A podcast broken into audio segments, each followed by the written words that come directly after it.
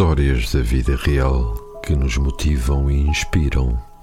O lado bom da vida, um espaço de partilha e reflexão sobre experiências de gentes, de lugares, de mundo. Um programa de Silvia Romão, quinzenalmente às segundas-feiras, aqui na sua RLX Rádio Lisboa. Olá a todos, bem-vindos ao Lado Bom da Vida aqui na RLX. O meu nome é Silvia Romão e estou aqui para vos contar histórias da vida real que, por vezes, pode não parecer, mas acabam sempre por ter um lado bom. E hoje falo-vos do Xavier. Consta que o Xavier era um rapaz doce e generoso. Estava a entrar na idade adulta, entusiasmado com todas as portas que a vida lhe estava a abrir. Tinha acabado a sua especialidade médica. Estava a trabalhar numa ONG e namorava com aquela que ele dizia ser a mulher dos seus sonhos. Tinha também uma boa relação com os seus pais e com a irmã mais nova. O Xavier tinha ido passar o fim de semana precisamente com a família e a namorada na casa que tinham perto da praia. Era assim uma espécie de despedida, já que o Xavier ia estar em missão humanitária longe de casa nos três meses seguintes. Para se organizarem melhor, eh, decidiram ir todos no mesmo carro. A ideia era regressarem depois todos juntos na segunda-feira seguinte, logo de manhã. Mas uma solicitação inesperada do hospital levou o Xavier a ter que regressar mais cedo, ainda mesmo no domingo. Isto, claro, implicou que todos tivessem de regressar com ele e, e se organizassem para que isso acontecesse. O Xavier estava assim um bocadinho ansioso por chegar para tratar da questão e apressou um bocado toda a família.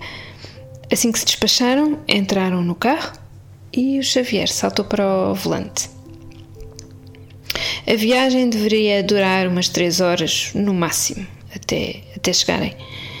O Xavier estava com tempo, mas também a sentir a pressão da questão que tinha à espera dele. Acelerou. Não acelerou muito para além dos limites legais, ele sempre foi cuidadoso, mas visivelmente ia mais rápido do que o habitual.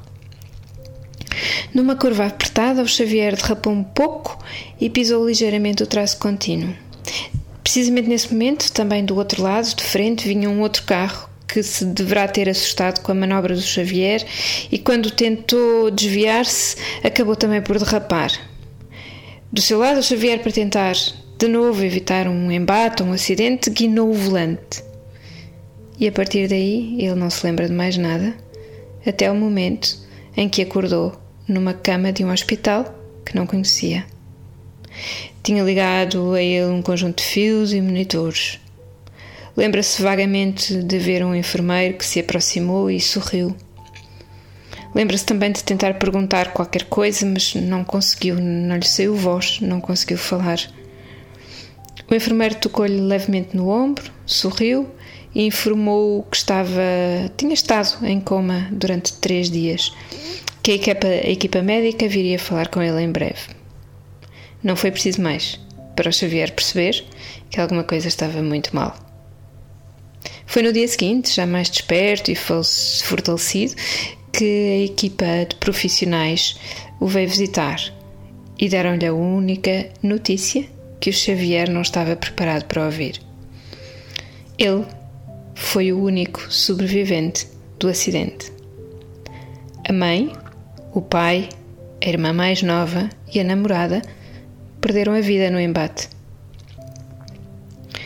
A vida do Xavier mudou radicalmente para um rumo que nunca imaginaria. Ele sabia que tinha que continuar a viver, mas não fazia ideia como. Entrou assim numa espécie de piloto automático. Fazia o que era preciso ser feito, mais nada. Tudo o resto o irritava.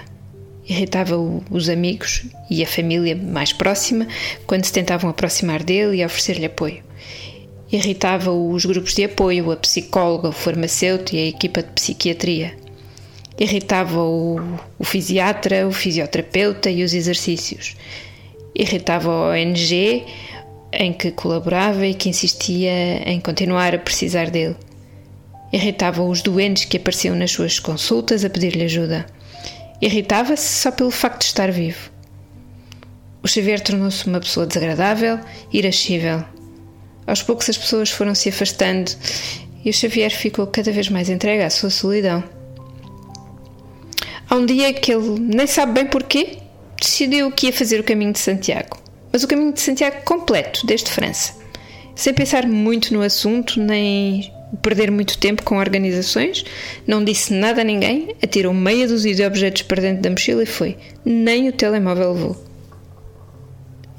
Eu conheci o Xavier em Santiago de Compostela. Estávamos os dois no mesmo hostel e sentámos-nos na mesma mesa a tomar o pequeno almoço. Eu, típico meu, entornei o café pela mesa. Fiquei super atrapalhada, pedi-lhe mil vezes desculpa. Ele sorriu do meu embaraço e disse uma piada que não me lembro bem qual era. Sei que rimos e começámos a falar sobre trivialidades. Combinámos uma caminhada pelo parque de Montserrat nessa, nessa tarde. E foi nesse percurso que o Xavier me contou a sua história. Disse-me que raramente falava disso, mas que depois de um mês a caminhar sozinho sentia que alguma coisa estava a mudar, finalmente. Partilhou comigo que desde o dia do acidente até aquele momento tinha passado seu, os seus dias a detestar o mundo, sem perceber que a única pessoa que detestava era a si mesmo. Trazia consigo um peso enorme de culpa da qual não conseguia livrar-se. Mas começava a estar disposto a tentar. Eu disse-lhe que, através da sua profissão de médico, aliada à sua óbvia empatia, ele tinha um enorme potencial de fazer a diferença na vida das pessoas que se cruzassem com ele. Prometeu-me que ia pensar nisso. E no dia seguinte eu voltei para a minha casa, em Lisboa, e ele voltou para a casa dele, em Bilbao. Nunca mais nos vimos, nem nunca mais falámos. Até há cerca de duas semanas em que os nossos perfis se cruzaram no Instagram. As maravilhas das redes sociais. O Xavier está bem. Ainda é médico. Ainda é solitário. Realiza-se a ajudar os outros. Neste momento está num campo de refugiados, alguns perto da Turquia. Pareceu-me feliz.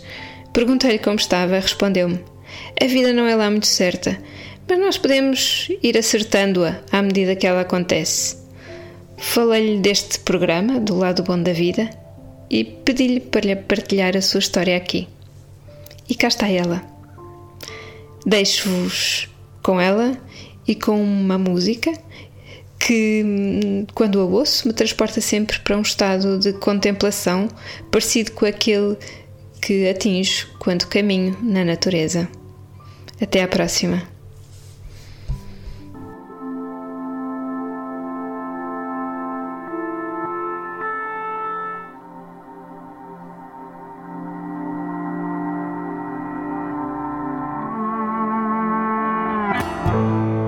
That was the last New Year I'll ever see.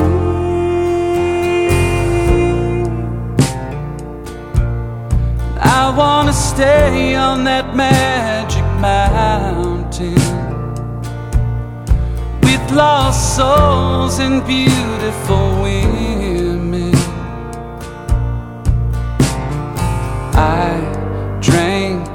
Some of farmer's potion. We were moving in slow motion.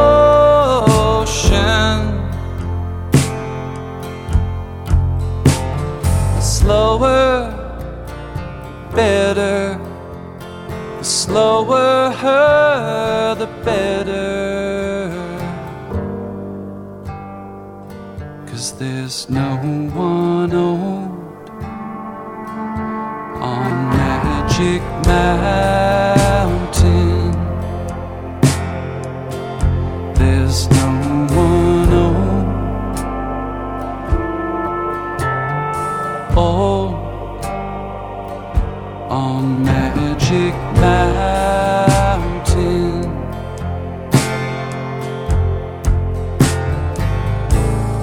That was the very last barn I'm burning.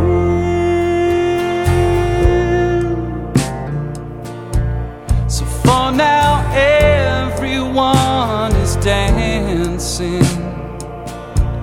as if it's any time but the present. So for now, young thing in my path,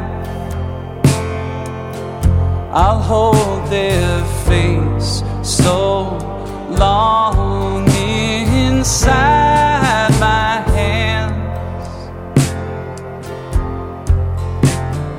Longer, the better. The longer the better.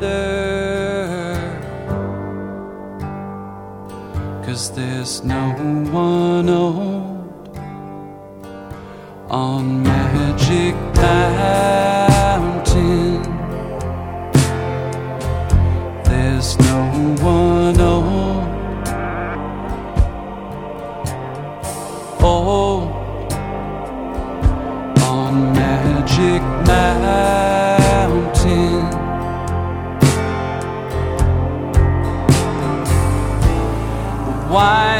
Has all been emptied. The smoke is clear.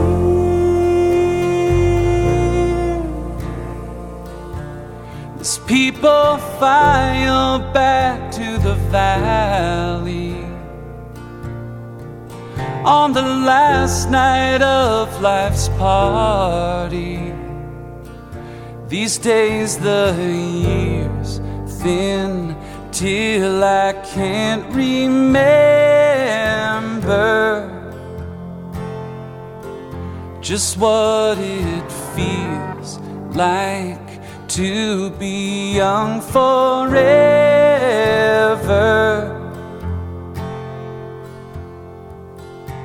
So longer I stay here, the longer there's no future.